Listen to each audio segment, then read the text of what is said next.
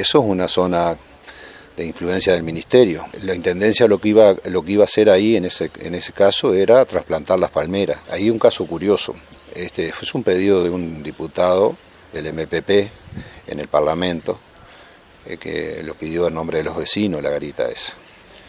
Esa garita cumplió todos los requisitos, incluso eh, la recolección de firmas, eh, el acuerdo de los vecinos para retirar las palmeras.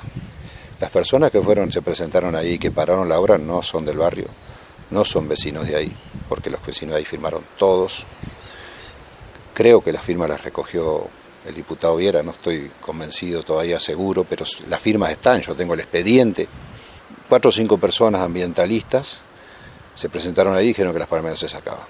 Me parece que esa no es la forma, los, no, la democracia participativa no funciona, porque si hay acuerdo entre los vecinos, entre la, entre la empresa pública, están todos interesados por un bien mayor, nadie puede venir y frente a, lo que creen sus derechos, quitarle los derechos a los vecinos que nada más ni nada menos fueron los que pidieron la obra, los que firmaron para que la obra se hiciera y los que firmaron para que las palmeras fueran retiradas. Se iban a replantar esas palmeras, no iban a quedar tiradas. Es un gran tema el de las palmeras.